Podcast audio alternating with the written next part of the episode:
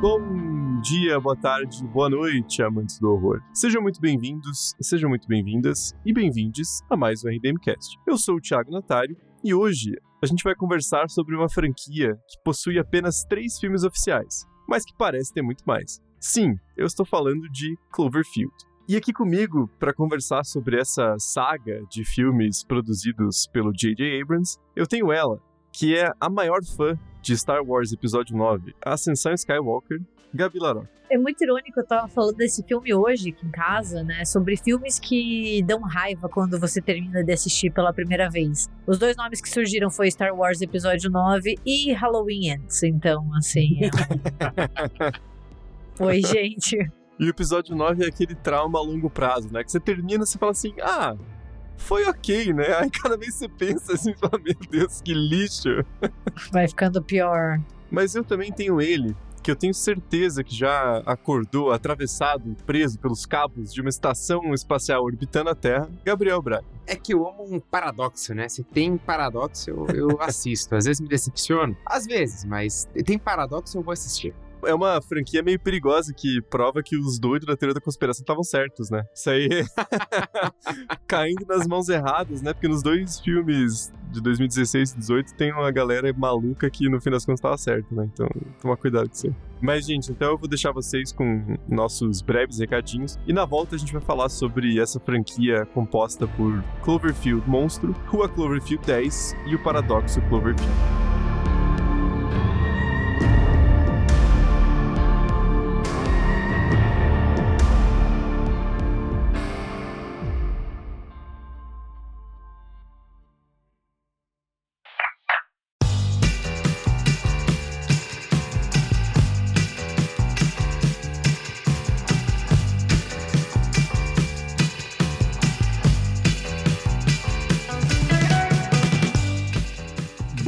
Gente, hoje eu já aviso que não vou ser breve.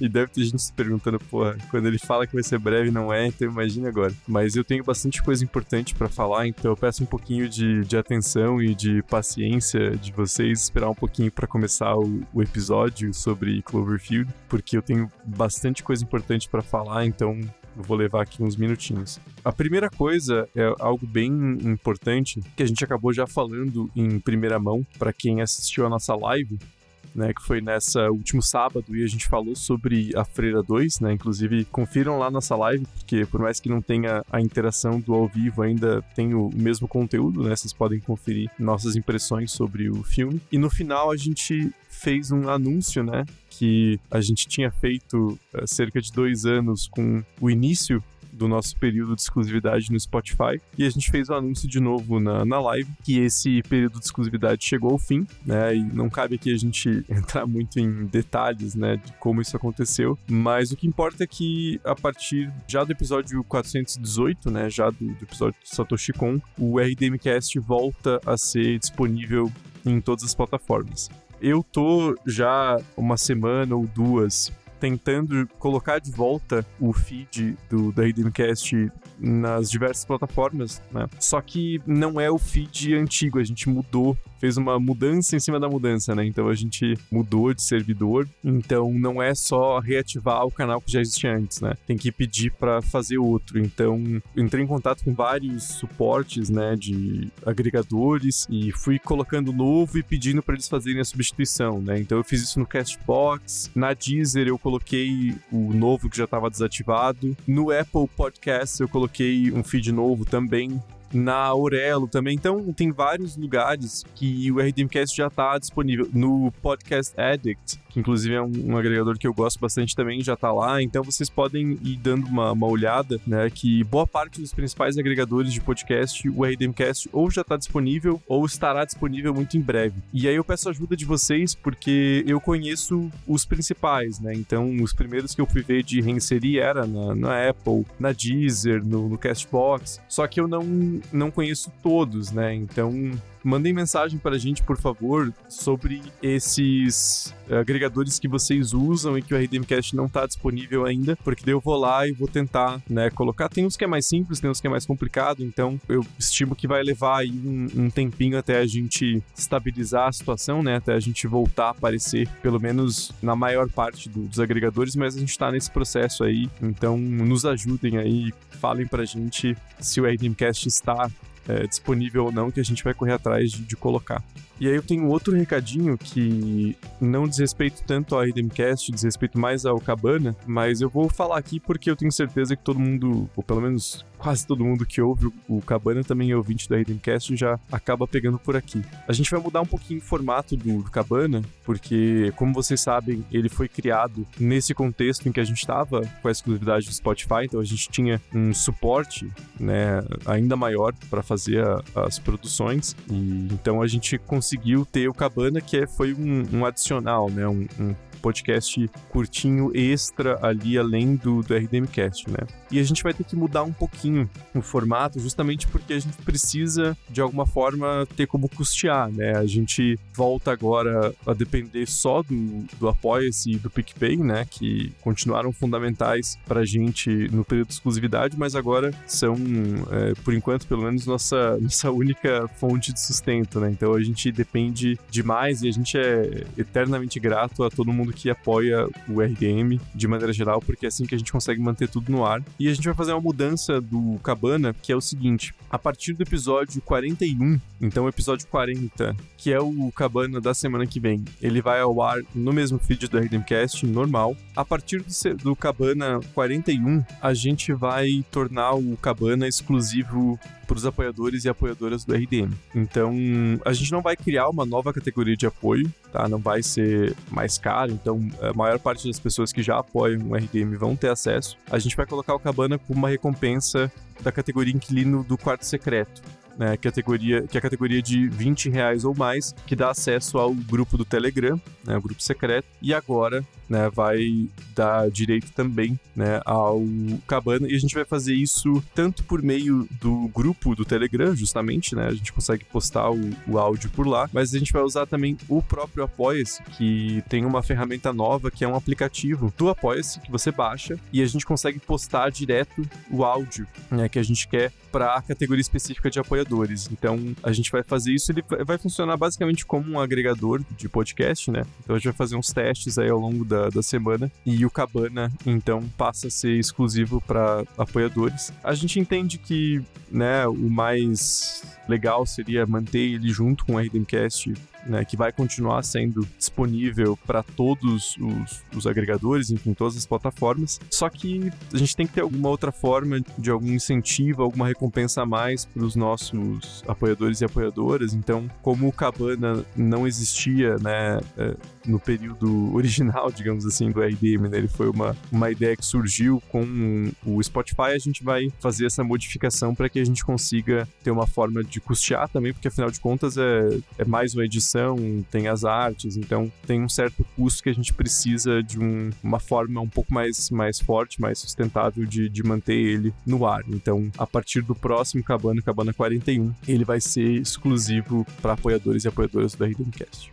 Mas então é isso, gente. Nossa, eu acho que eu bati todos os recordes, os recadinhos, mas eu tinha bastante coisa para falar e bastante coisa importante. Então, peço a paciência, a compreensão de vocês nessas próximas semanas com essas mudanças, com esses ajustes, que a gente está trabalhando o mais rápido possível para disponibilizar o Redeemcast em todas as plataformas e para deixar tudo bem certinho para o decorrer do ano, para a gente conseguir se reestabelecer. Mas tá tudo certo, continuamos firme e fortes, apesar de com certas mudanças. E agora disponíveis de novo em todas as plataformas. Então, se vocês conhecem alguém que por um acaso tinha parado de ouvir o RDM porque não, não gostava do, do aplicativo do Spotify ou não concordou com a exclusividade, tudo bem, a gente entende, é, acontece. Mas agora todos os episódios vão estar disponíveis de novo em todas as plataformas. Então, fica aí aberto para quem quiser ouvir. Convença, traga de volta essa, essa pessoa que não, não esteve conosco nos últimos dois anos. Mas enfim, sem mais delongas, então deixo vocês com esse episódio especial sobre Cloverfield.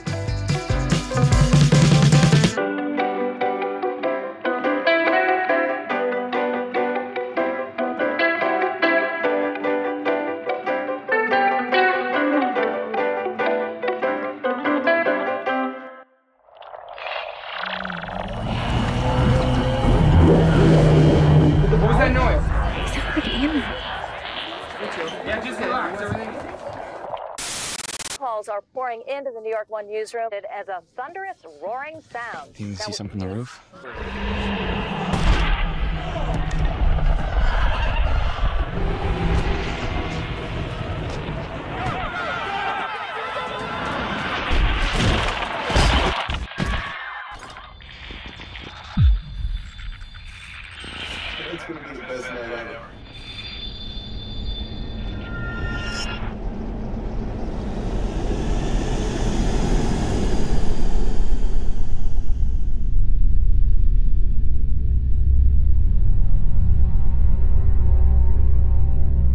Cloverfield é uma série antológica de filmes de ficção científica e horror produzidos por J.J. Abrams e sua empresa, a Bad Robot Productions. Então, isso é uma coisa engraçada da franquia, né? O, o, que tem uma certa linha entre os filmes é mais pela produção em si do que pelos personagens ou pelo time criativo, né? Não, não tem nenhum ator, tirando cameos e participações menores, que tá em mais de um dos filmes dessa franquia, e também nenhum diretor, né? Então é uma coisa muito mais de produção e de um certo lore posterior do que algo necessariamente nos filmes, né? É uma conexão mais, mais sutil. A conexão é tipo, porque o DJ Abrams quer. Né? Ou, se a gente for saber da verdade, tipo, a, a vontade do todo-poderoso DJ Abrams. Mas não seria tudo no cinema, assim? Você pergunta para um diretor, ai, mas por quê? Porque eu quis. Eu acho que se eu fosse diretora famosa, ou produtora, roteirista, assim, e as pessoas perguntassem, não, mas o que, que isso quer dizer? Ou por que, que você fez? Porque eu quis. Eu quis. É tudo meu. Eu tava afim. Ah, e, o J.J. Abrams é um cara que trabalha muito como produtor, né? Virou até uma certa piada, assim, depois de um tempo, né? Porque depois que ele explodiu com Lost, teve até Alias antes, né? Teve alguns filmes aí no meio do caminho, mas o que explodiu mesmo foi Lost, né? E aí, meu, qualquer porra que você ia ver no cinema tava lá, produzido por J.J. Abrams, né? Foi um troço que banalizou um pouco, assim. Mas o cara é empresário, né? Não dá pra dizer que ele não trabalha, né? Porque realmente tem vários filmes e a produtora né, dele, né? Que realmente ele fundou e, e, ele tem o controle, que é a Bad Robot Productions, realmente está envolvido com, com vários filmes, né? E eu acho engraçado que quase toda franquia que tem né, vários filmes e tal, as pessoas acabam criando um nome para se referir de maneira mais fácil, né? Só que Cloverfield não é um nome muito adaptável para isso, então tem gente que chama de Cloververso. Mas aí é meio foda, né?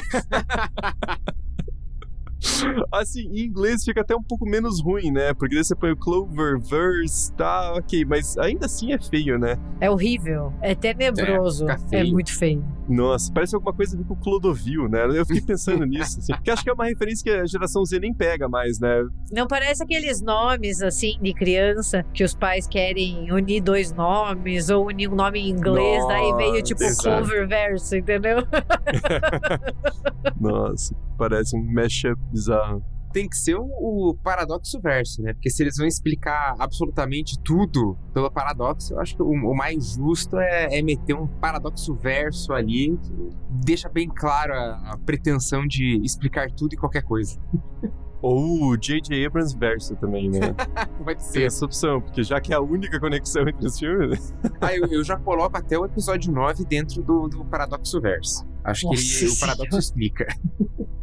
Bom, e, e, como o Braga acabou de falar, né, a origem de todos os eventos que perpassam os filmes está justamente nos experimentos conduzidos pela estação Cloverfield, que abrem portais para diversas criaturas bestiais que chegam até a, a Terra e enfim, outras versões da Terra, né, para tacar o terror em todo mundo, né? Então a gente vai falar um pouco mais especificamente de cada um dos filmes, né? Mas a ideia é essa, assim, eles vão explicar tudo lá no, no Paradox Cloverfield e jogar essa, essa conexão, né, entre todos os filmes. E além, né, dos três filmes principais, a franquia também tem um mangá que é intitulado Cloverfield Kishin de 2008, que faz uma, uma conexão né, entre o filme e sei lá o que. nunca li, então só posso imaginar.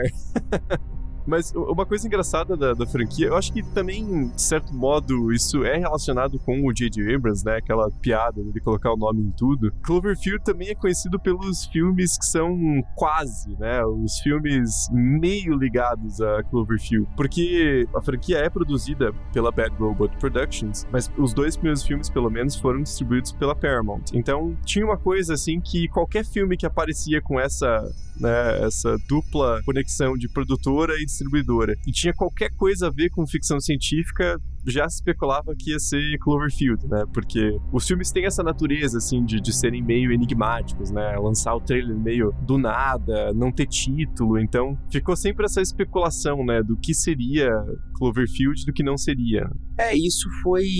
Depois que lançou o, Rua 10, eles tinham feito uma, uma coisa de, ah, é que é esse universo onde acontecem coisas estranhas. Meio como se fosse um além da imaginação pro cinema. Só que daí veio o paradoxo e, e daí forçou uma explicação em tudo. O próprio Rua 10 já gerou várias críticas, né? Tipo, porra, tem nada a ver e tal, que forçado. É, é um filme que eu gosto, já, já adianto. Mas ele já teve várias críticas e acho que isso acabou desencorajando esse rótulo Cloverfield para outros filmes, né? Que senão teria muito mais eu acho que é uma franquia um pouco confusa, porque é uma opinião minha, mas eu acho que as franquias, elas não precisam ter filmes iguais, nem parecidos, não precisa ter mesmo ator, mesmo diretor, você pode, pode usar a criatividade, mas você precisa às vezes ter uma certa coesão, né? E, e eu entendo onde eles querem trazer coesão à franquia, mas parece que não não fica muito bem estruturado. Eu, eu não sei, eu não sou uma grande fã de Cloverfield no sentido de que até este episódio eu nunca tinha me interessado muito, assim, eu assisti os dois os dois primeiros é bom, né? Porque só tem três, mas tudo bem. eu assisti os dois, os dois filmes, o, o, terceiro eu não tinha visto ainda, né? Mas nunca foi uma franquia que eu ai, mantivesse muito contato ou ficasse procurando na internet. Mas nunca fez muito sentido na minha cabeça, como outsider, é, por que era uma franquia, entendeu? Eu acho que talvez muita gente se sinta assim, entendeu? É, mas não faz sentido nem na cabeça do J.J. Abrams, né? Porque eu fui dar uma pesquisada depois e realmente o único filme que foi escrito para ser Cloverfield é o primeiro. Porque o segundo, ele tinha um nome completamente diferente era uma história independente que alguém pegou e falou, pô, e se meter um Cloverfieldzinho aí no meio pra gente fazer um marketing legal? E o terceiro é exatamente a mesma coisa, não tem nada a ver, assim. E daí, claro que o J.J. Abrams vai falar, ah, porque tem essa conexão, que são coisas estranhas, os portais e blá blá blá. Mas, cara, a gente sabe que na real é marketing, é estratégia, né? É dinheiro. O J.J. Abrams é, é esse cara de negócios, né? Porque vamos combinar que diretor ele não é lá essas coisas, né? Talvez seja um pouco de polêmica, mas assim, direção, direção, ele não é muito bom, né? Eu acho que ele é mais conhecido como produtor até. Tem um filme outro dele que eu gosto, mas geralmente tá com os flares desnecessários, né? Aquela coisa, aquela câmera tremida, desgraçada. Aquela, Maluco, para com essa porra! Segura essa câmera direito, caralho!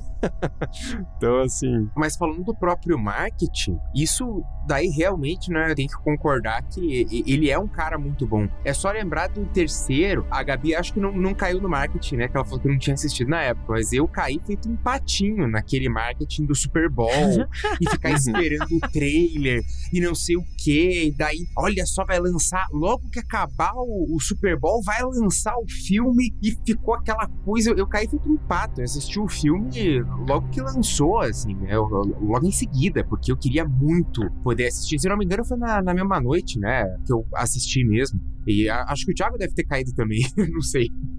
É, eu acho que eu não vi na mesma noite, mas eu vi logo depois. E eles fazem muito isso, né? Porque todos os filmes têm essa coisa de. Eles divulgam muito em cima, né? E eles usam títulos de produção meio disfarçados para não, não entregar que é do, do universo, né? Então, o próprio Rua Cloverfield 10, eles lançaram um trailer faltando dois meses para estrear o filme. Então foi uma coisa meio, meio de supetão, assim. Não é muito comum na, na indústria você fazer um marketing tão em cima, né? E o Paradox Cloverfield foi justamente isso. Foi no Super Bowl de 2018. Eles lançaram lançaram lá um, um teaser, né? Que é aquelas coisas que, que, custa milhões de dólares. E era tipo, ó, o filme vai estar disponível na tua Netflix aí hoje. Porra, ninguém sabia desse negócio, né? Não tinha nem título ainda. Daí, ó, tá lá hoje. Pode assistir aí. Ficou essa coisa assim, meio do nada, mas foi genial, né? Foi, foi uma estratégia de marketing, assim, ainda mais contando com o streaming, né? Que você pode fazer isso, não tem que ficar preparando pra estrear no cinema. Então você fala, ó, tá aí na, na tua casa, assiste aí depois do Super Bowl, né? Foi incrível. Cara, custou 6 milhões milhões essa inserção no Super Bowl, que foi um sexto do, de todo o orçamento do filme. e rendeu, né? RDM Cloverfield. Mas além dos três oficiais, né, tem também os filmes que chegaram perto de ser parte do universo Cloverfield, né? Que, que o universo já é ser generoso, porque não tem porra nenhuma de conexão, né?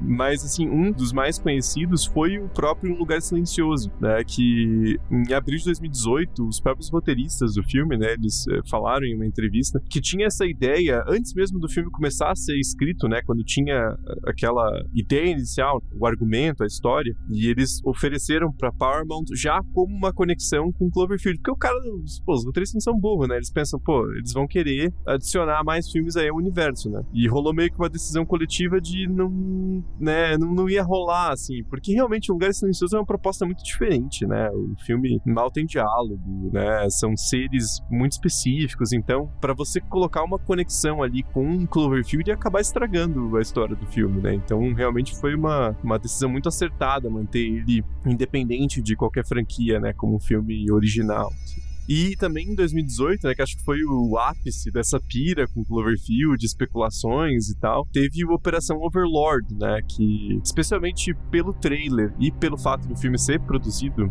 pela Bad Robot, né, ficou muito nessa ideia de que seria um filme de Cloverfield e eles divulgariam só em cima porque faz parte da estratégia de marketing e tal. E muita gente caiu, né? Eu ia dizer assim, inclusive eu, só que eu não fui ver o filme na época, né? Eu só achei, ficou na minha cabeça até agora que era um filme de Cloverfield. E na verdade não, assim, não, a única conexão que tem é a conexão que tem entre todos os filmes, que é uma história de ficção científica com horror que envolve algum tipo de invasão alienígena. Porque, tirando isso, né, não tem nada muito claro, né? Mas esse aí, eles chegaram a anunciar que ia ter uma ligação com Cloverfield, depois eles anunciaram que não, né? Eles fizeram uma confusão, assim, no, no marketing, não fizeram? Ou seja, nem eles sabem direito o que faz parte e o que não faz, entendeu? Eu entendo, assim, é, marketing é a alma do negócio no cinema, a gente também não pode ignorar isso. E tem muito filme por aí que pega título de outros filmes, faz uma continuação que não era prevista, tenta criar essa associação. Cloverfield não é nem o primeiro nem o último a fazer isso, né? Tipo, de um filme que não é pensado como parte de uma franquia que acaba sendo inserido porque acha que vai vender melhor. Mas, cara, é, é muito perdido, assim, quando você vai vendo as coisas da produção, é uma franquia muito perdida, não sabe? Eles não sabem onde começa, onde termina. A impressão que eu tenho é essa: ah, vamos colocar a ficção científica e vamos dizer que é Cloverfield entendeu? É a mesma coisa assim, você colocar tudo que se passa no espaço é Star Wars. Tipo, peraí, né? Não, e, e, o Overlord, você percebe que daria muito para colocar, né? Porque, para quem não, não, conhece o filme, ele se passa na Segunda Guerra Mundial, mas ele tem essa mistura, assim, de. É uma coisa que muitos filmes utilizam, né? Aquela ideia do. É, os nazistas gostavam do ocultismo, né? O próprio Indiana Jones aproveita essa ideia, né? Então, ele joga ali que, né, teria um experimento secreto ali num laboratório e eles estariam tentando produzir super soldados pro Reich de mil anos, né? Só que são umas criaturas bizarras, tem uma coisa bem de uma certa monstruosidade, ali, um body horror e tal, então dava para encaixar. Só que acho que os caras olharam e falaram, meu, porra, 1944, né, cara? O troço já tá uma zona, não vamos não vamos sacanear o negócio ainda mais, né? Mas ao mesmo tempo também daria, porque é tudo tão no foda-se, né? Que você fala assim que teve uma partícula que viajou nessa fenda temporal aberta pelo paradoxo e foi parar numa versão da Terra em 44 e os nazistas acharam, né? Também nada impedia, né? Acho que foi uma, uma decisão meio de última hora, assim. É, mas, é um filme beneficiado por essa não ligação com Cloverfield, eu acho. O Operação Overlord é bem divertido, principalmente por conta dos efeitos práticos e tal. Ficou um filme muito legal, assim, não é um filme maravilhoso, mas eu acho que ele é um filme bem divertido, né? Você vai assistir meio sem pretensão e ele surpreende na, na maquiagem. É, eu também nunca tinha visto o filme, apesar desse bait, né, com Cloverfield. Peguei para assistir essa semana. E é um filme muito legal mesmo, né? Ele tem uma produção muito, muito boa, assim. Ele, ele consegue fazer uma, uma construção ali de, de, Segunda Guerra, que é muito competente. E ele mistura bem com essa ideia do. É meio que um soro do super soldado do Capitão América, só que a versão bizarra, né? A versão do mundo invertido. eu caí de paraquedas nesse filme, não quando ele lançou, porque eu não assisti no cinema. Cheguei a assistir o trailer, mas não, não assisti assistir ele no cinema. Mas depois ele foi pra TV e depois pra streaming eu peguei essa movimentação. E eu fui meio sem saber e eu achei ele bem interessante, assim. Acho que ele é um filme bem, bem bacana de você assistir, sem ter muita pretensão. Ele cumpre ali, ele brinca muito com esse imaginário dos nazistas fazendo experimentos e ah, essas coisas de mexer com genética, de mexer com coisas que a gente não sabe, segredos que até hoje nós não descobrimos dos nazistas. Então ele tem um ponto de partida legal, assim, é, no sentido legal, né? Não porque é nazista, né? Que nazista tem que tomar no cu. Mas, tipo, ele, ele, ele é bem construído, assim, tipo, para um filme de, de ação ou de terror. É, é, que ele tem um roteiro bem fechadinho, os personagens são bem escritos, inclusive os vilões, os visuais são, são muito legais. E, claro, ele tem o mesmo diretor que o maravilhoso Exorcista do Papa. Então tem uma ligação aí, ó. Esse maravilhoso é uma adição pura e exclusivamente do Braga, tá, gente? Ninguém mais concorda com ele. Exorcista do Papa 2 tá o Padre Amort dando soco em nazista zumbi. Não, nazista possuído. Que nazista zumbi? Nazista possuído. O capeta resolveu se unir com os nazistas. Daí fudeu, gente. Daí fudeu. Mas como a gente falou no, no episódio, o Padre Amorth, ele combateu a invasão nazista na Segunda Guerra, mas no fim da vida ele tava se juntando aos nazistas, né? assim, ideologicamente, né, a galera vai ter que ouvir o episódio, o RDMcast sobre o Padre Amorth, mas eu não sei qual seria a posição dele, né? Se ele bateria em nazista ou se ele, né, vestiria a farda, então... mas o, o filme é muito bem dirigido mesmo, isso eu tenho que concordar. E eu acho a premissa dele muito interessante, né? Porque eu acho que ele funciona no sentido de que ele já seria um filme de guerra muito legal. Porque ele pega o outro lado da invasão à França em 44, né? A gente tá muito acostumado a ver filmes e séries, enfim, envolvendo a, a tomada da, das praias da Normandia, né? Que é o mais clássico. E ele mostra uma, uma certa missão aérea, né? Os caras têm que cair de paraquedas num, num alvo específico e destruir uma torre que tá é, barrando ali a, o suporte aéreo, né? Então, já seria uma coisa assim, um, outro lado do conflito, né? E eu acho que eles adicionam muito bem é, esses aspectos da ficção científica. E tem umas cenas de body horror que são incríveis, assim, né? A primeira parte que a gente vê uma transformação, né, daquele soro do super soldado ao inverso é, é sensacional, né? Uma cena muito bem construída, assim, é uma, uma tensão gigantesca e visualmente também é muito, muito bem feita, né? Tem uns personagens muito bons, né? Eu gosto muito do Corporal ali, que é feito pelo Wyatt Russell, né? Que é, é um ator, é um ator muito engraçado. Você olha pra ele e você fala, é, ele me lembra alguém, né? E ele é filho do Kurt Russell, só que ao mesmo tempo ele é ele é, ao mesmo tempo, é um paradoxo, né? Ele é a cara do Kurt Russell e nada a ver com o Kurt Russell, né? é, cara, é a relação de parentesco mais esquisita que eu já vi, assim. Dependendo do lado que você olha, é igual e nada parecido. E é muito estranho, porque, sei lá, o Kurt Russell sempre faz papel de badass, né? E o Wyatt Russell aparece na série do Falcão e do Soldado Invernal. E ele é tipo o bostão do, do novo Capitão América. E daí você fica assim, nossa, que bostão. E você fala, porra, mas o bostão é filho do Kurt Russell. Daí você fica, não, não posso achar o filho do Kurt Russell um bostão. Porque ele é filho do Kurt Russell. Só que ele é um bom ator, entendeu? Então ele passa essa sensação também. Ele, ele consegue transitar bem entre esses personagens. Aham. Uhum. Eu juro, gente, que é só mais um último comentário sobre o Wyatt Russell Russell. Agora eu fiquei pensando. Ele parece muito uma mistura do, do Kurt Russell com o Jason Clark, aquele do. que apareceu agora em Oppenheimer, né? Como o, promotor, mas ele também tá no, no Hora Mais Escura, o Exterminador do Futuro, Planeta dos Macacos parece uma, uma, uma, um filho perdido dos dois ali, um DNA misto. é, mas enfim. Só mais um último comentário antes da gente começar a falar né, sobre cada um dos, dos três filmes, né, um, um pouco mais de, de, atenção. Tem confirmado já, né, isso não é nem especulação, realmente foi oficializado, que vai ter um quarto filme de, de, Cloverfield, né? Ele foi anunciado lá em 2018, né, em, em junho, então ele tá meio né, tá bastante atrasado, na verdade, né? Por cinco anos. E ele foi divulgado pelo J.J. Abrams que o filme seria uma sequência direta ao primeiro filme de 2008. Então teria uma conexão né, mais direta do que o habitual né, entre os dois filmes. E ele inclusive teve né, uma atualização em setembro de 2022 que o Babak Anvari, que é o diretor daquele filme de 2016, o Sob a Sombra, né, o filme iraniano, ele foi contratado para dirigir o, o filme. Por enquanto o projeto não tem título e nem data de estreia Mas a gente sabe como é Cloverfield, né?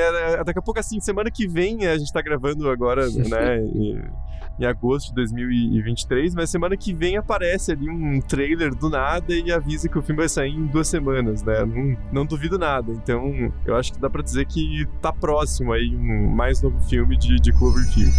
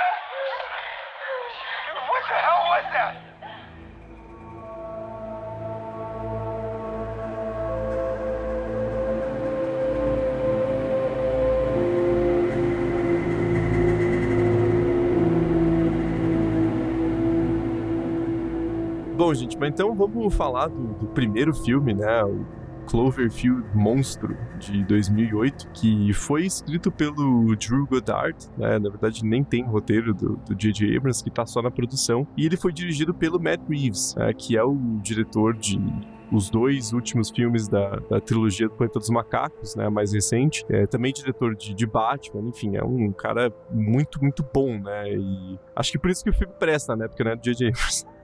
Ele dirigiu o remake estadunidense do Deixe-me Entrar, que é aquele filme sueco de vampiro. Ele é muito bom diretor, na verdade, né? Às vezes eu, eu penso assim em Cloverfield e falo, nossa, puta, mas é, é um dos únicos filmes do J.J. Abrams que eu gosto. Eu lembro que não é dele, na verdade, né? Eu falo, ah, então é por isso.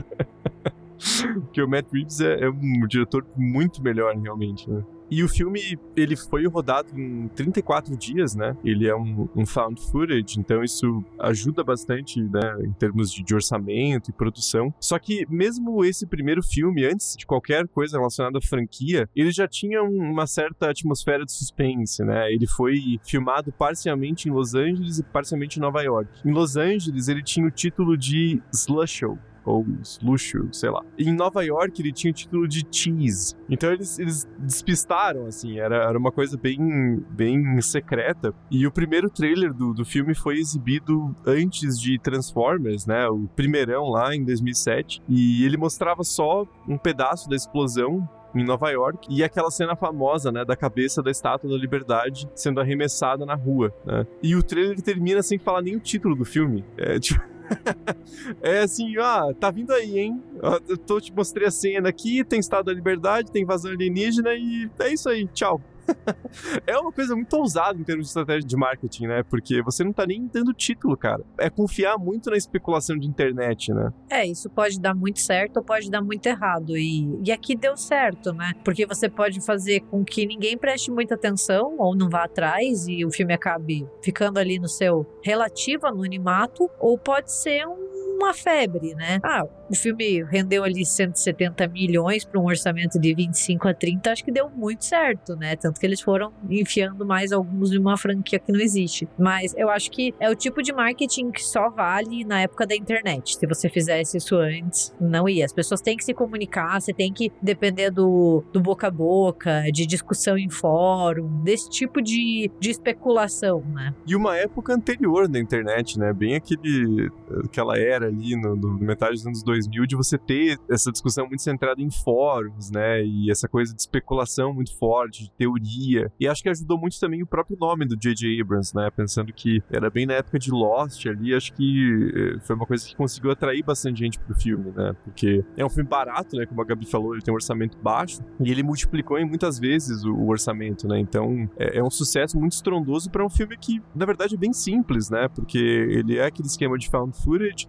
se você tirar os créditos, ele tem cerca de 80 minutos, né? Então é um filme bem curto e a história é bem simples, né? Eu acho que nem precisa de premissa porque todo mundo conhece, ou pelo menos já ouviu falar, mas é aquela, né, uma festa ali de despedida do Rob, que é o protagonista, e tem uma, uma explosão gigantesca, né, em Nova York, e algumas das pessoas que estavam na festa ali, os protagonistas, tentam fugir e atravessar né, a, a, ilha de Manhattan atrás da, da Beth, né, que é a, ex-namorada do, do Rob, enquanto tudo é filmado por uma câmera amadora, que é o TJ Miller, né, que é chato pra caralho, né, passa o filme inteiro falando merda e fazendo umas piadas bosta e, né, enfim, talvez seja uma das únicas coisas que é meio irritante no, no filme, ainda mais revendo hoje em dia. Mas ele aproveita muito bem essa a questão do, do found footage pra, claro, né, esconder o orçamento baixo, porque, obviamente, né, mas também pra para criar esse clima de mistério, assim, né? De tem uma explosão, tem um ataque, mas você vê muito pouco do, do que tá acontecendo, né? A criatura é sempre colocada de maneira muito lateral, você tem uma cena de longe, né? Então ele não, não gasta muito essa parte visual do, do monstro, né? Você tem só uns relances, assim.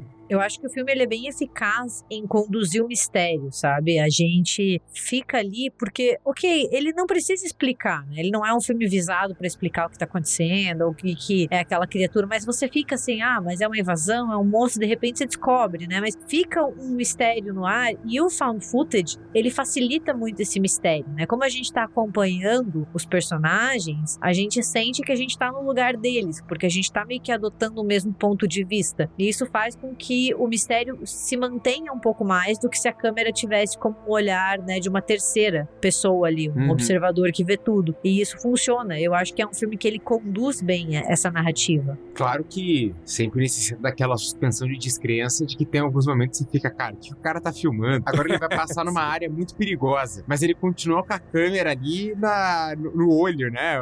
Certinho. Sempre, assim.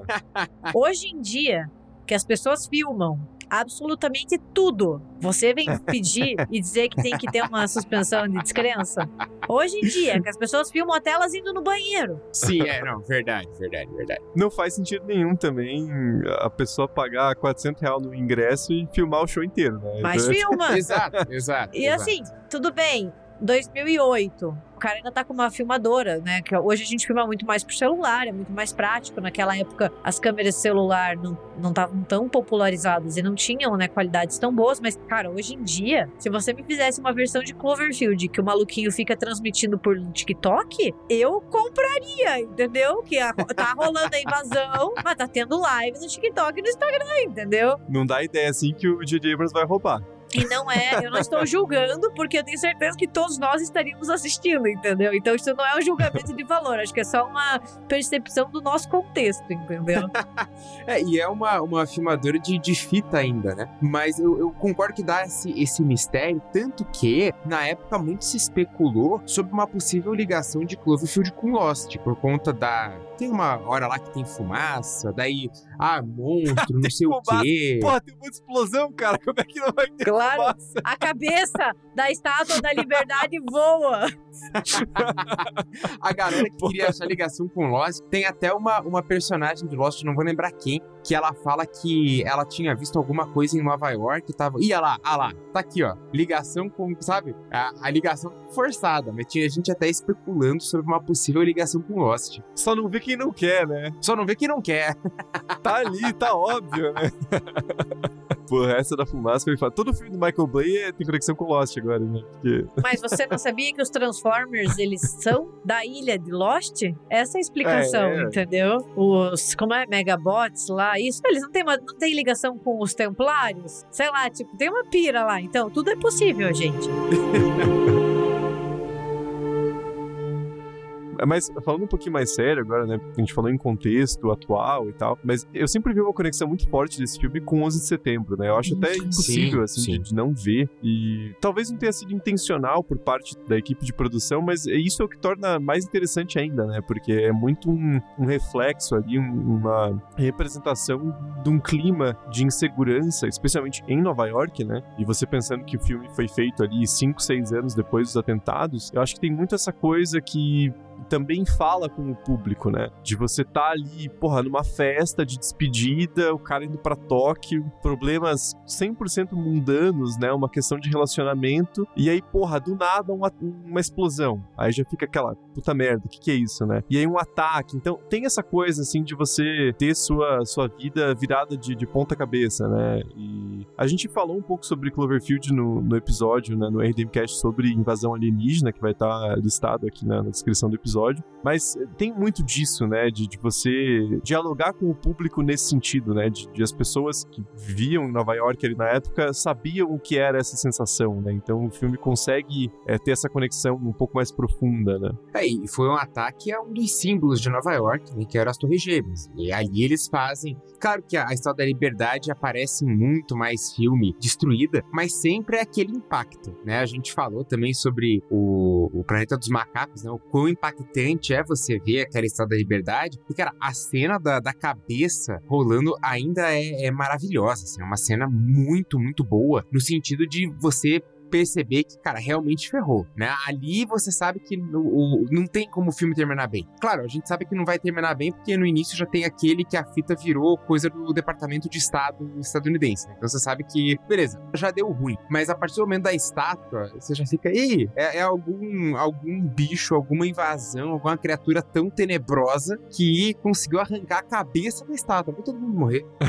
Só uma observação que eu já tinha feito no, no episódio sobre invasão alienígena, mas eu tenho que fazer de novo, que eles aumentaram aumentaram a proporção da, da, da cabeça da estátua em 50%, porque no trailer eles fizeram em tamanho real e a galera ficou puta reclamando que tava muito pequeno. É muita coisa de estadunidense burro, né? É, meu. Porra, como é que pode nossa estátua ser pequena? é, amigo, é ridícula aquela estátua. Mas é muito disso, né? Esse ataque é um, a um símbolo, o símbolo da liberdade, o símbolo dos Estados Unidos, e de repente tá no meio desse ataque, não tem muito que, o que fazer fazer, né? E os próprios militares estão impotentes ali, né? O que, de, de, novo, né? Tem essa ligação com 11 de setembro, né? Quem que conseguiu impedir? Ninguém, né? Você faz coisas depois, mas durante os ataques foi completamente de, de surpresa. Né? Então, forças policiais, exército, estava todo mundo impotente perante esse, esse ataque. É, até as cenas, assim, do, do pânico na, na rua, sabe? Aquela coisa de você não saber o que tá acontecendo e tem barulho e tem sirene e fumaça. Eu acho muito difícil olhar para esse filme considerando ali uma proximidade com 11 de setembro, e não pelo menos ter um, um, sentimento, né? Algo assim, aquela coisa de uma destruição. Eu acho que qualquer ataque terrorista passa essa sensação, né? Mas essa, esse sentimento de, de você estar tá sendo invadido, né? Então, assim, a tua cidade, o teu país, aquela coisa do. No sentido assim, né? O teu cotidiano, o teu dia a dia ser interrompido por uma, uma violência súbita, né? E que você não tem muito o que fazer a não ser procurar abrigo e esperar, né? Não tem algo que você possa resolver. Então eu acho que ele é um filme que flerta muito com o pós do 11 de setembro, com certeza. Ah, e a sensação de insegurança, de instabilidade, né? De, é, esse foi um ataque, mas outros podem se seguir, né? E, e no, no caso do evento real, realmente tinha um direcionado ao, ao Pentágono, né? E, e, aqui no caso do, do, Cloverfield tem essa coisa de, né, o monstro está solta, né? Então, aquela primeira explosão é logo seguida por essa, essa série de destruições. Tem a cena bem impactante da Brooklyn Bridge, né, sendo destruída, o bicho dá uma rabada na, na ponte, né? E, e, o filme é muito bem construído nesse sentido, porque ele aproveita bem o found footage para dar essa ideia de, de, um certo. Você tá no meio da multidão em desespero, né? E não vendo aquilo de longe. Então ele tem uma imersão muito grande e ele não tem nem trilha sonora, né? Ele, ele é bem fiel nesse aspecto do found footage, né? É aquela coisa meio seca ali. Ah, claro, né? Super bem montado, porque a pessoa que achou um departamento de estado falou, pô, vou dar uma montada aqui, né? Vai que a galera vai assistir depois, tem que ser que nem um filminho divertido e tal. Beleza, né? Aquela coisa, suspensão de descrença. Mas assim, é, ele consegue dar essa sensação de imersão muito forte, né? Você é, tem essa coisa assim de como seria estar no meio daquela multidão, né? E a própria criatura é muito interessante, né? Por mais que ela apareça pouco, né? No sentido de a gente vê muitos efeitos dela, mas é, ela aparece pouco em tela. E o conceito dela é muito legal, porque o designer, né, do personagem, Neville Page, ele falou que ele projetou a criatura como um, um bebê que está num ambiente desconhecido e tá amedrontado e procurando pela mãe. Né? E ele falou que é, é como se fosse um, um, um, elefante perdido, né? Não tem nada mais perigoso, mais assustador do que uma criatura gigantesca que tá com medo, que tá tentando fugir, né? Porque vai, vai atropelar tudo pelo caminho, né? Às vezes não é nem intencional, mas né, vai deixando um rastro de destruição, né? E é bem essa ideia da criatura do filme, né? Não tem muito um padrão de ataque, assim, uma lógica, né? Ele vai só andando pelos prédios e destruindo tudo no caminho, né? E, e tem o próprio mecanismo que eu acho que funciona muito bem de você ter aquela. Não só você tem a criatura, né? E também aqueles seres parasitários, né? Que estão no, no, no, metrô, mas também tem a, a, própria destruição, né? Da ilha de Manhattan, que é, é planejada pelo exército, né? A, a, a, Operação Hammerfall, que vai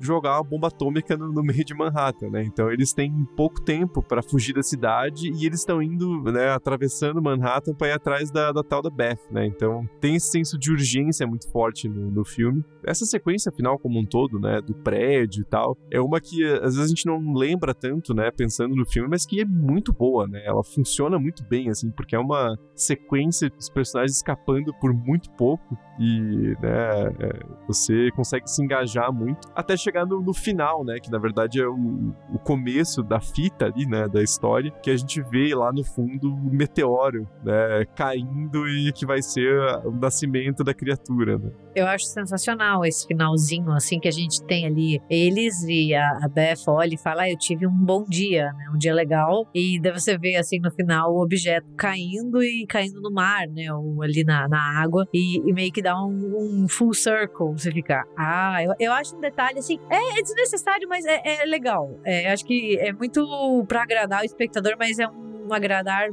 que deixa a gente, tipo, nossa, curtir. E uma atenção também a esses personagens que geralmente em Found Footage a gente não, não se envolve tanto assim. Né? Claro, tem exceções e exceções, né? Às vezes o Found Footage é realmente focado em personagens específicos. Mas no Cloverfield em especial, a gente se importa muito com eles. E eles decidem. Oh, a cidade caindo aos pedaços. Não, vamos salvar a Beth. Né? A gente tem que subir num prédio porque o outro prédio está encostado. Aquilo eu acho sensacional, né? Aquela imagem de um prédio encostado no outro tem que atravessar. Pô, aquilo ali é muito bom. E a gente se importa muito no final, quando as coisas né, vão dando errado. A gente sente, né? Enquanto espectador, a gente fica triste. Você tá realmente torcendo para aquelas pessoas, mesmo que a gente saiba que provavelmente vai dar muito errado por conta de aquela mensagenzinha, né, do Departamento de Estado, mas a gente sente, a gente se importa muito com esses personagens. E além disso, né, esse finalzinho que mostra o, o, meteoro passando ali, é uma coisa que vendo pela primeira vez você não pega, né, de cara, assim. Mas é algo que indica muito que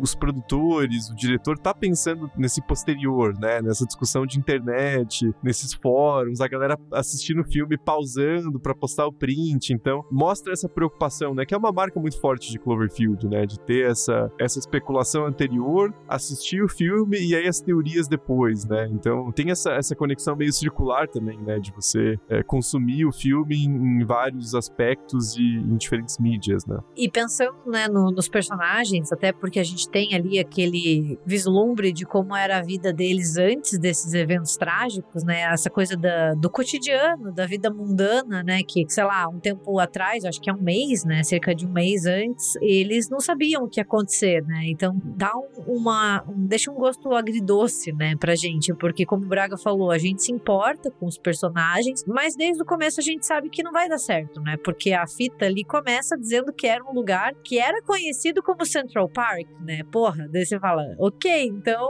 fudeu, né? Porque Central Park é um ponto turístico de Nova York, é conhecido, né? É um, um parque, um ponto ali que é exportado pro resto do mundo como uma parte de Nova York. E se eles já começam dizendo assim, que era um lugar conhecido, você, como Central Park, você sabe, porra, não, então não deu certo, né? Daí você se envolve com os personagens, mesmo sabendo que é, vai ser catastrófico o final. E daí tem essa, essa cena final, né? Esse, esse vislumbre de como era a vida antes. Então fica uma coisa assim ainda mais até triste, né? Se a gente for pensar. Ah, e, e acaba jogando dúvida também sobre essa possível sequência aí direta do primeiro filme. Se vai ser uma coisa mais imediata ali, né? De repente, um- uma, uma, uma segunda criatura, alguma coisa, coisa assim, ou se vai ser um cenário já alguns anos depois, né? Aquela coisa meio pós-apocalíptica e tal. Seria uma vibe muito interessante também, né? Uma coisa explorar assim os efeitos da destruição, né? Tentar entender um pouco mais eh, a própria criatura e tal. Seria algo que, né? Quando a gente descobrir que o filme vai lançar na semana seguinte, a gente vai estar empolgado pra conferir, né?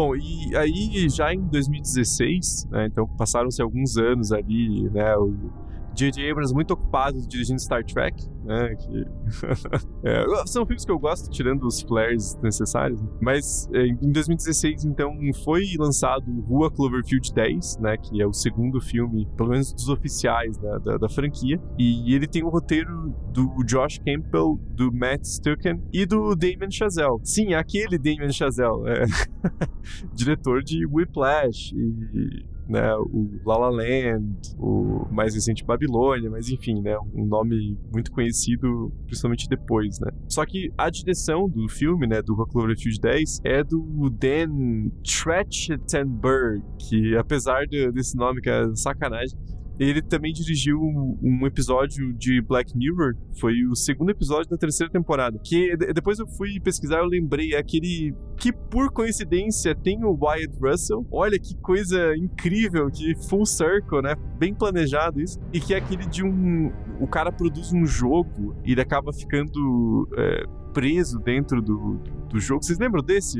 Não lembro se é ele que produz ou se tem uma, uma outra galera lá, mas ele fica preso do- dentro de um jogo. É tipo uma, uma casa mal assombrada, assim. Ele vai explorando os níveis e, e ele fica bem doidão no final. Ai, gente, eu não lembro mais de porra nenhuma de Black Mirror. É, eu acho que eu preciso assistir tudo, porque é, é tanto episódio e é, é tanta loucura que é, não me é estranho. A sinopse que você acabou de falar não é estranho, mas eu acho que eu preciso rever. Pra quem tá, tá curioso aí, quer pesquisar umas imagens do, do episódio na, na internet pra ver se lembra, o nome é Playtest.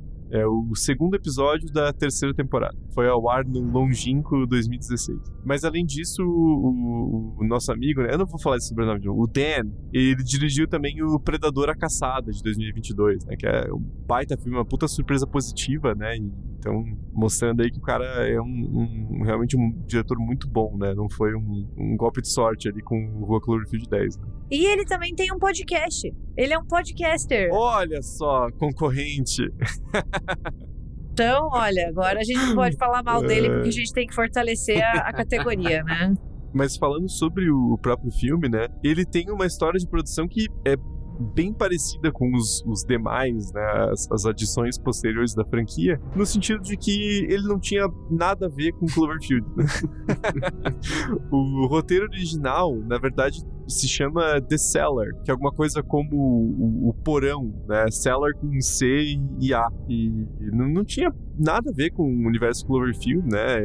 Ele foi comprado pela Bad Robot Productions e aí ele foi adaptado, né, para ter essa, essa conexão com o Cloverfield, né? Então, por isso que o filme ele realmente fica com essa coisa, essa impressão de ter duas partes bem diferentes, né? Uma que envolve essa ideia original de você ter a personagem presa num, porão ali, num, num- num bunker, e o outro essa conexão com o Cloverfield, né? E assim como os outros filmes, o trailer dele foi lançado bem de última hora hora, assim, né? E, e, por coincidência, junto com o filme do Michael Bay, né, que é o 13 Horas, nem vi, nem quero, mas enfim, é um filme de 2016. E, e o filme foi divulgado faltando dois meses para estreia nos cinemas, né? Então foi aquela coisa bem surpresa, assim, né? Ó, pá, novo filme de Cloverfield. Eu lembro que eu fiquei chocado. Falei, cara, como assim, velho? Porra, como é que você divulga um filme faltando dois meses, né, cara? Eu, eu fui assistir no cinema, mas eu tava nessa, nessa surpresa, nesse choque, assim, de não esperar, não saber porra nenhuma do filme. E aí ser maravilhado, né? Porque acho que essa foi muita reação de quem foi assistir o filme, né? Ele surgiu meio do nada, assim.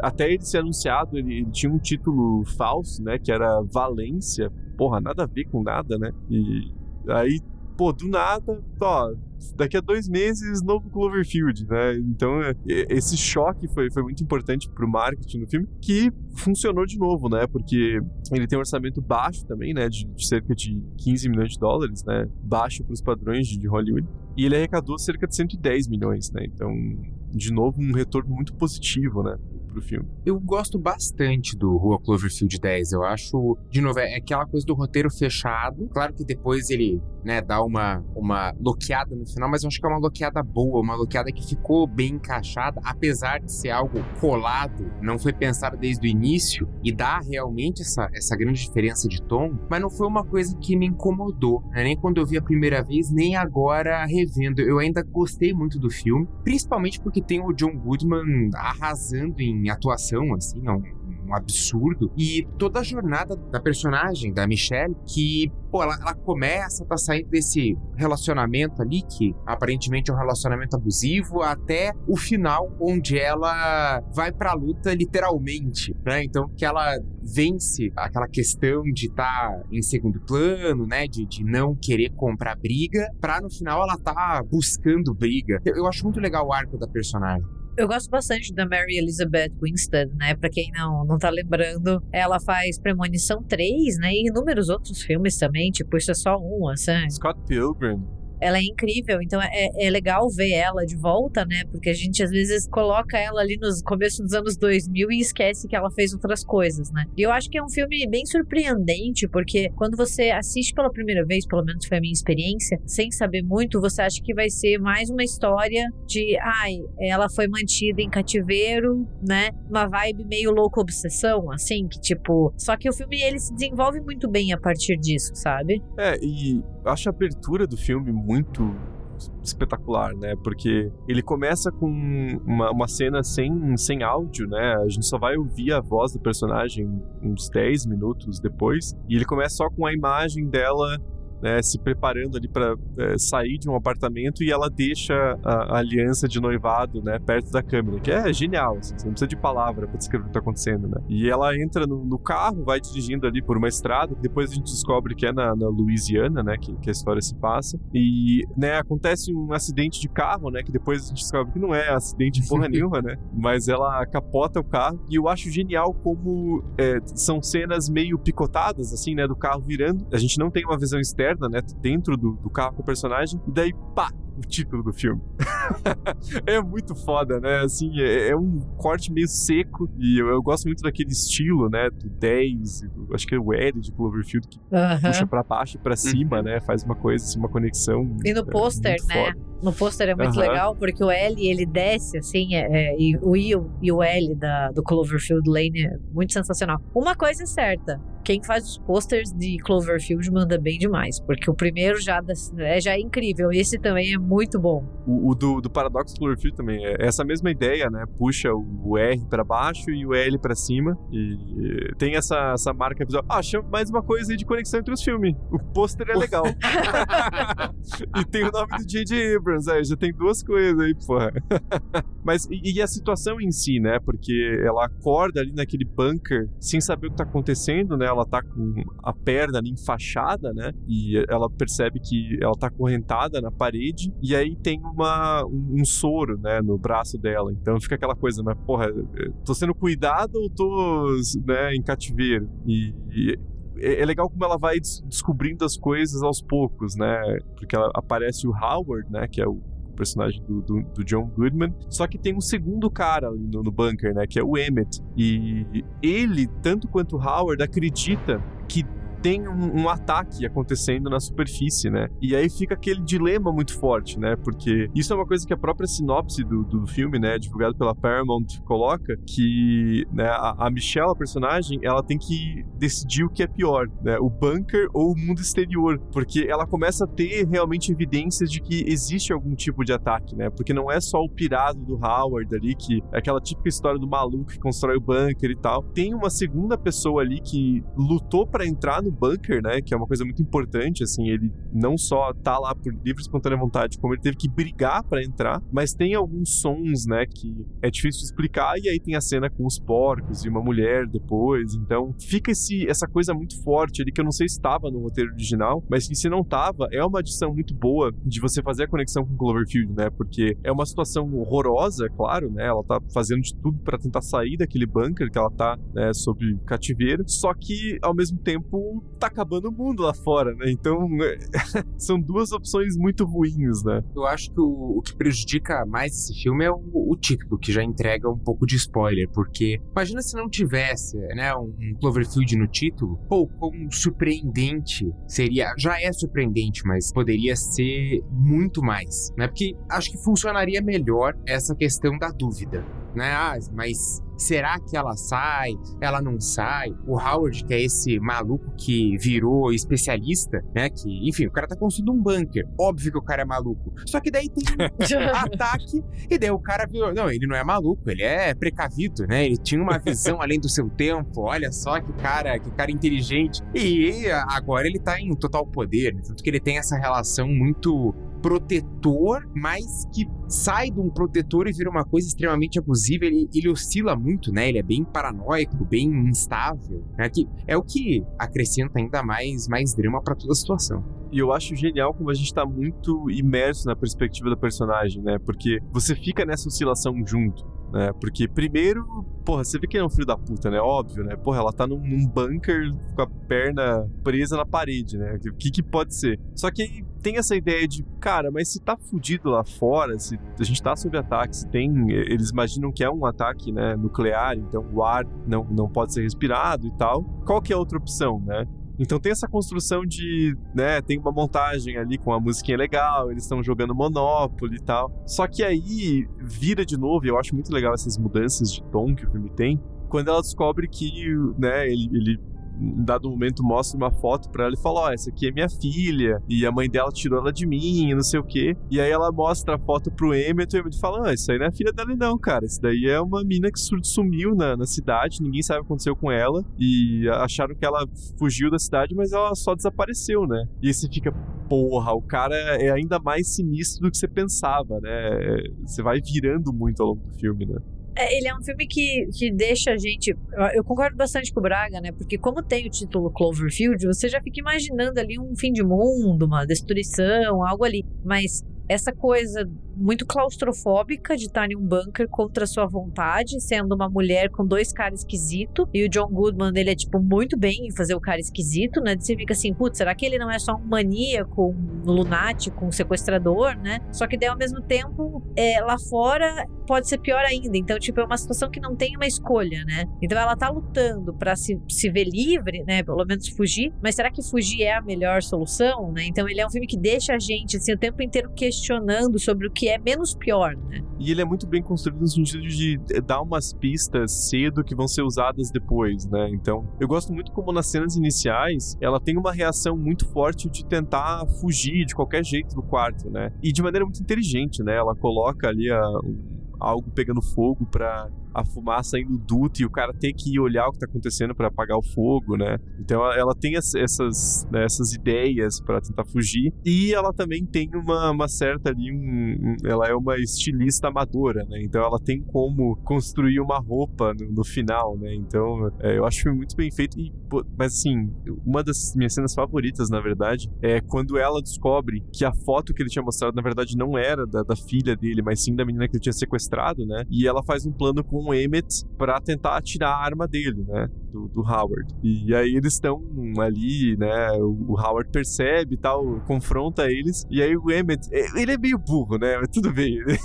Desculpa que ele dá é meio esfarrapado. Mas ele fala assim: ah, porque eu, eu tava tentando pegar sua arma, porque eu queria que ela me respeitasse, como ela te respeita e tal. Ele até tenta jogar com o ego do cara e tal. E eu acho muito bom como a cena vira, porque o Howard fala: ah, então tudo bem, né? Eu aceito suas desculpas. Aí ele vira dar um tiro na cabeça do cara. É, assim, é um choque muito forte, né? Eu adoro como o filme constrói essa coisa assim de você alivia a tensão, né? Até a própria Michelle dá aquela respirada assim de, pô, o pior passou, né? E aí do nada o cara dá um tiro na cabeça do maluco. É muito chocante, assim, né? É uma coisa que te dá aquela porrada para ir pro clímax, né? É muito bem feito em termos de ritmo. E o maluco tem ácido pra derreter corpo, né? No, no É. bunker. Só o essencial, né? Trouxe comigo apenas o essencial, né? Um, um ácidozinho aqui pra derreter corpo, uns filmes bizarros que ele tem em VHS que o Braga ia gostar pra caralho, né? Que tem alguma coisa com canibal ali que eles vão assistir, né? Então o Braga ia achar legal. Eu ria mesmo, cara. E eu gosto muito, eu acho que o bunker como um todo é muito bem feito em termos de design de produção, né? E eu acho que as imagens que tem do, do exterior são, são muito bem dosadas no, no filme. E eu gosto da sequência final, cara. Eu acho que encaixa, assim, apesar de. Não tem como negar que é, é forçado, né? Com certeza é, porque você tem que ter aquela conexão com Cloverfield, né? Então é algo que não tá no, no filme como um todo, tirando aquela ideia de uma possível invasão. E aí no final ela vai sair no, no carro e daí surge uma nave alienígena, uma coisa meio. eh, Me lembrou mais o Guerra dos Mundos do que Cloverfield, né? Uma coisa assim, uma nave meio né, de, de inteligência ali que tá varrendo a área e ela entra em conflito com, com essa nave, né? E claro, assim, suspensão de descrença no máximo, mas é uma cena muito boa, né? O, o filme gasta um orçamento ali, eu acho uma cena muito bem feita, acima de tudo.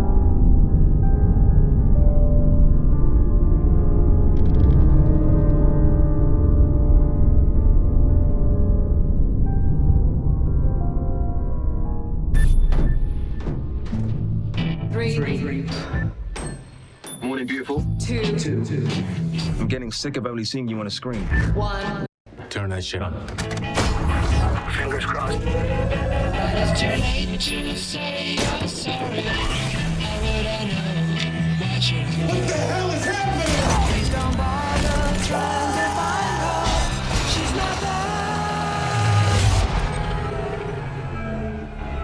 there. It's gone. It's big, blue, full of angry people. Keep looking, you'll find it.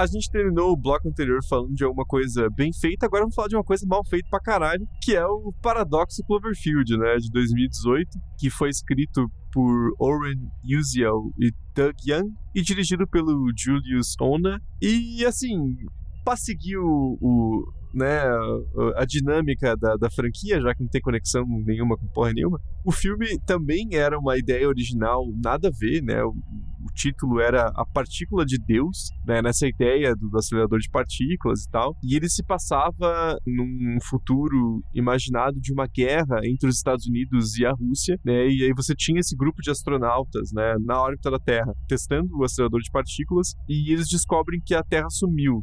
Né? E aí tem esse confronto entre essas, né, a lealdade dividida deles com né, os astronautas russos em outra estação e tal. Então, assim, porra, nada a ver, né? Não tem, não tem conexão nenhuma. É é uma ideia muito diferente, né? Porque o, o filme começa ali com esse futuro bastante próximo, na verdade, né? não tem nada de muito avançado. E a Terra está numa situação, né, uma, uma calamidade, uma crise de energia, que basicamente não, não tem gasolina, energia elétrica, enfim. E a estação espacial Cloverfield, né, que é operada por uma tripulação eh, multinacional, ela é enviada à órbita do planeta para testar um acelerador de partículas, né, que a esperança é que ele vai gerar uma fonte de energia inesgotável, né. E eu acho incrível nessa premissa de, pô, é, é muito perigoso testar na Terra, Manda então pra órbita da Terra. Porra, mas é perigoso igual, né, amigo? Se der merda, cara, vai dar merda do mesmo jeito, né? Mas tudo bem. E acontecem dois anos de testes mal sucedidos até que eles conseguem finalmente fazer o acelerador funcionar, só que danifica né, a, a estação e também transporta eles para outra dimensão né, e a Terra a princípio desaparece, né? E aí os, os protagonistas encontram uma outra astronauta que está presa na, na fiação da, da estação e, enfim, várias coisas vão acontecendo, né? Nessa, nessa mistura, essa colisão entre os universos paralelos, né? E, pô, eu vou dizer para vocês que, assim, eu tinha visto o filme antes, né? Eu vi quando lançou e eu tinha achado ele horroroso, assim. E, aí eu comecei a assistir agora e fiquei, porra, acho que eu tava sendo muito muito cruel com o filme, né? Porque começa até que engana, né? Ele começa legal, assim, ele tem uma premissa interessante, é meio copiada do, do Sunshine, né? O Alerta Solar. pra, pra caralho. Mas também tudo bem, né? Porra, a gente sabe, né? Influência e tal. Ele vai indo, vai indo, vai indo. Cara, primeiros dois atos, porra, legal, ok. Para mim, chega no terceiro, o filme desanda de um jeito, assim, que raras vezes eu vi um filme desandar dessa maneira, assim, é uma coisa, é, é um tombo espetacular, assim, é, aquele terceiro ato é uma coisa, é, é, incrível o quão ruim ele consegue ser comparado ao resto do filme, é uma coisa a ser estudada, a ser analisada, pelo menos pra mim, né? eu quero ouvir vocês, é, o que vocês acham, mas a minha opinião é que ele, ele vira, assim, num filme legal, ok, para uma coisa é, medonha em questão de dois, três minutos, assim, é, é, é assustador de assistir. Cara, eu, eu acho que ele vai muito bem até até a Terra desaparecer. Né? A Terra desaparecer, você fica, meu Deus, e agora? Porra, o, o filme te pega demais. Eu, eu, eu, acho muito legal. É, passa o desespero, né? Isso, isso, passa o desespero. Só que daí depois depois. Eu acho que tem alguns probleminhas de roteiro, algumas atuações não convencem. Parece que tudo que tá acontecendo de bizarro, os astronautas não estão achando tão bizarro assim. E daí você fica, cara, mas é, tem uma mão andando ali e tal, tem uns negócios. Aliás, o da mão, né, que era boa parte do teaser era isso. A mão que se mexia sozinha e ficou, cara, vai ser um negócio legal, né? Um horror, assim, mais, mais corporal. E não sei, daí o filme, o filme não atende nenhum lado nem outro. Ele tomba bastante, né? Como o Thiago falou. É uma, uma decepção no final. E, claro, é um filme para ser muleta, né? Para trazer uma explicação que, apesar pode ser legal a explicação e tal, ah, você abre uma ruptura no espaço-tempo e tal. Só que é aquela explicação que explica tudo. E é meio manjado, né?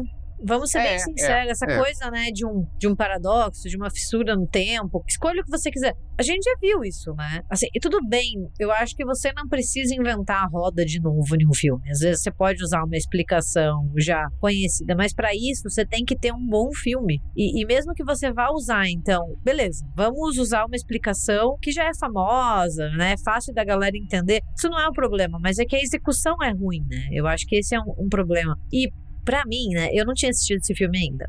Eu acho a premissa dele muito legal, no sentido dessa coisa assim, que nem vocês estavam conversando, né? O começo dele, a, a coisa deles estarem ali, a terra sumir, né? Passa muito essa coisa do desespero, do vazio, né? Porra, e agora? Para onde eu vou? Isso é muito legal. Só que Talvez hoje em dia o problema desse filme que eu tenho, né, com ele é que, cara, eu não aguento mais essas coisas de universo paralelo e multiverso, entendeu?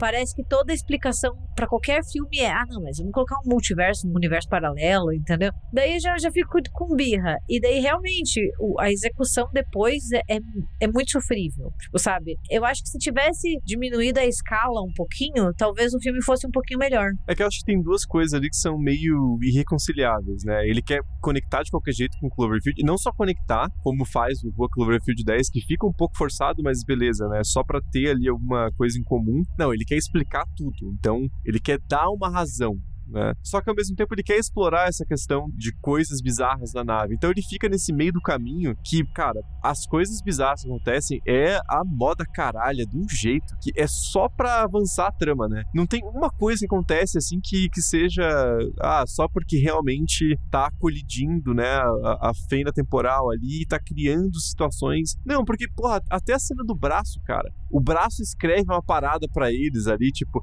é muito conveniente, né? Não, não, acontece nada assim que seja realmente só bizarro, né? Só uma coisa é, interessante e tal. Então, eu sinto que era um filme, um roteiro legal, explorando essa questão de, porra, a Terra sumiu, cara. E agora, né? A gente tava na órbita da Terra aqui, tentando achar uma fonte de energia, todo mundo fudido lá embaixo, e a Terra sumiu, né? O que, que a gente faz agora? Além disso, a nave também dando a louca ali, teria esse clima de mistério legal, né? Só que deles tem que dar um jeito de conectar com Cloverfield, então fica essa porra aí de, ah, temos que agora usar o acelerador de novo para recuperar a Terra e sei lá o que, porra, meu, é aquele final do filme é muito ruim, né? Porra, é muito ruim. É, fica uh, uma explicação bem básica. Ah, são três, três universos aqui, daí a gente tem essa inserção das paradas estranhas e nessa Terra em 2008, nessa segunda Terra em 2016 e a Terra que o filme tá é a de 2028, se não me engano, né? 2028. Uhum, sim. Daí tá, legal, a explicação é interessante, mas como a Gabi falou, né?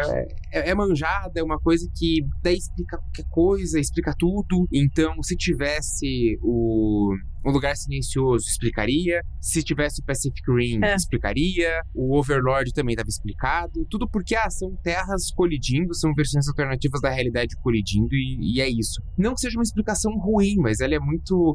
É, é tudo muito conveniente, é tudo muito fácil. Tanto que tem aquele doutor lá que fica dando entrevista falando do paradoxo Cloverfield. Cara, não, não precisa, não precisa ter tanta explicação. Mais um maluco, né?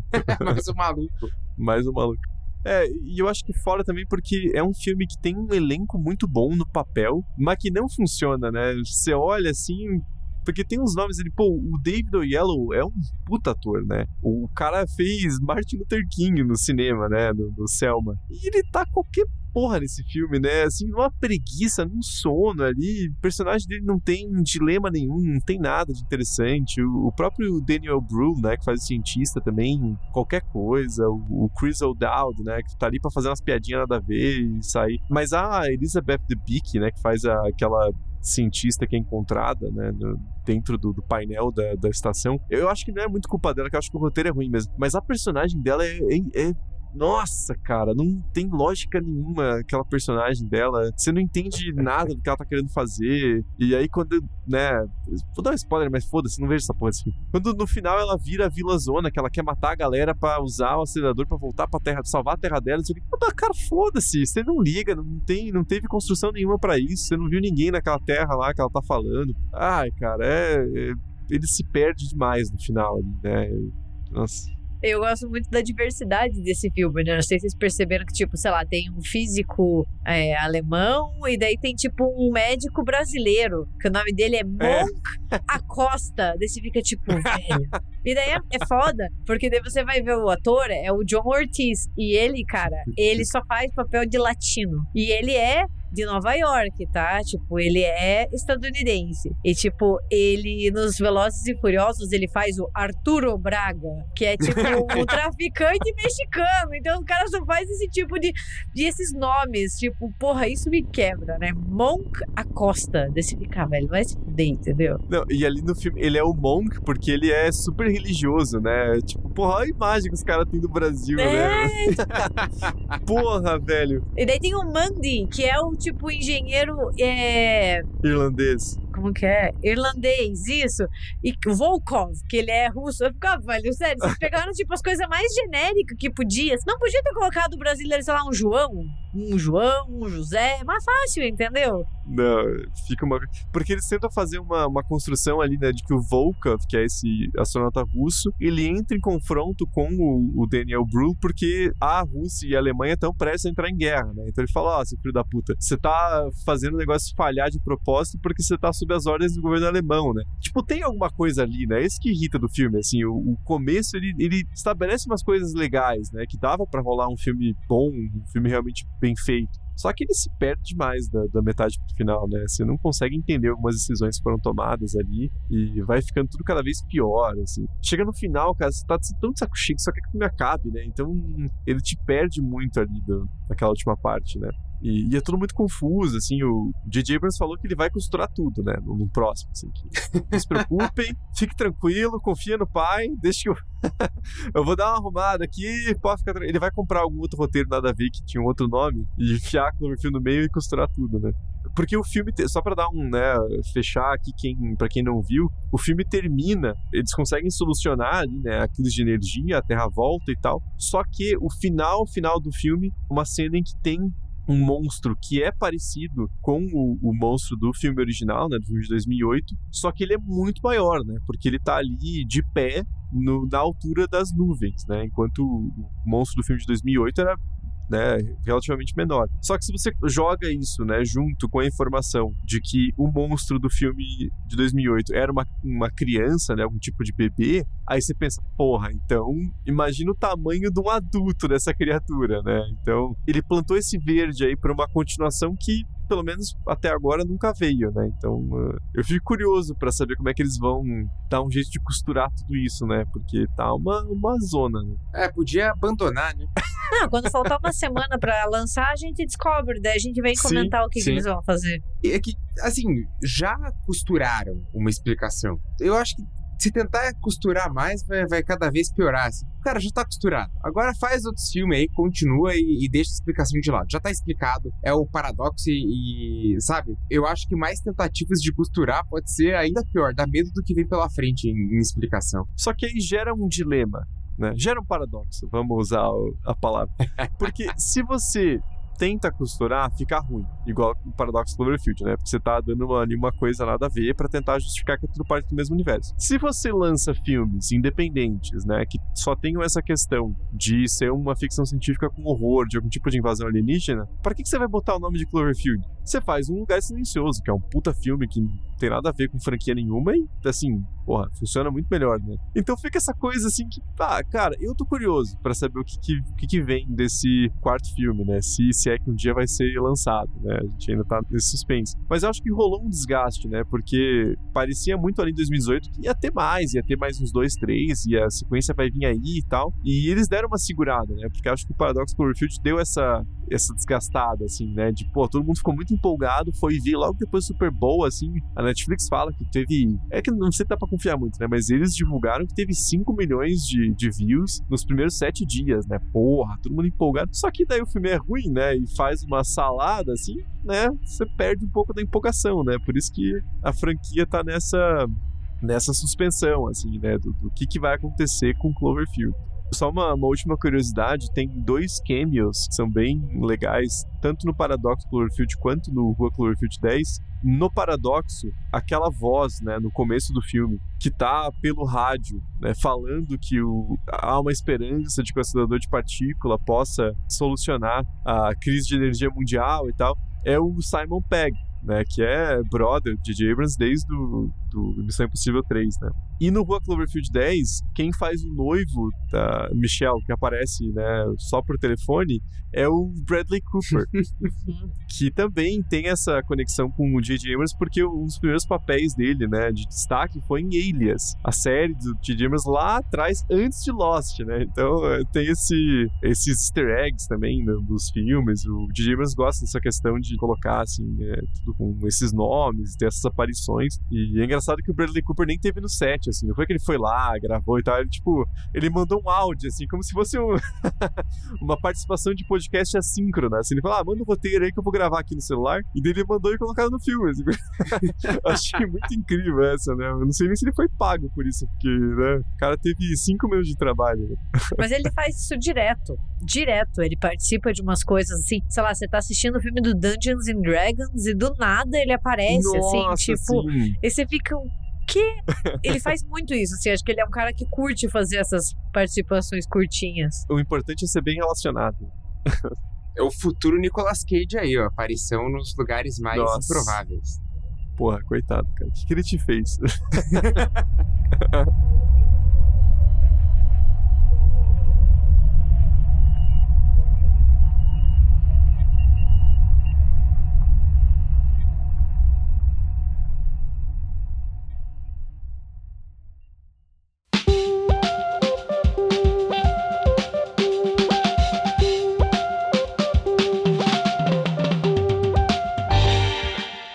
gente, então esse foi o nosso especial sobre a franquia que não é franquia, o universo que não tem nada a ver um filme com o outro, mas que tem o nome de, de Cloverfield, né? E por mais que esteja um pouco desgastado, acho que toda vez que lançam um filme novo, ressurge um pouco dessa, dessa empolgação, né? Com Cloverfield. Então, contem pra gente o que vocês acham dos três filmes, se vocês estão empolgados para um novo título do universo, ou se já deu o que tinha que dar, deixa lá em 2018, né? Vamos encerrar por aqui. Enfim, comentem aí com a gente as impressões de vocês sobre o, a franquia e sobre o episódio também. E vocês podem contar tudo isso pra gente nas nossas redes sociais. A gente tá no Instagram e no Facebook como República do Medo e no TikTok e no Twitter como RDMcast. E também tem o nosso site que é republicadomedo.com.br, onde você pode inclusive ver tudo que a gente citou ao longo desse episódio, encontrar artigos de opinião, textos e assim por diante. E caso você queira escrever um e-mail, você pode entrar em contato por contato@republicadomedo.com.br. E para um conteúdo além do podcast, vocês podem nos acompanhar no YouTube, onde a gente transmite as nossas lives mensais. É só entrar lá no nosso canal República do Medo, se inscrever, tocar aquele sininho e ficar por dentro da nossa programação. Bom, gente, então é isso. O RDMcast vai ficando por aqui. Muito obrigado pelo carinho e pela audiência de sempre e até a próxima quinta-feira. Até! Até!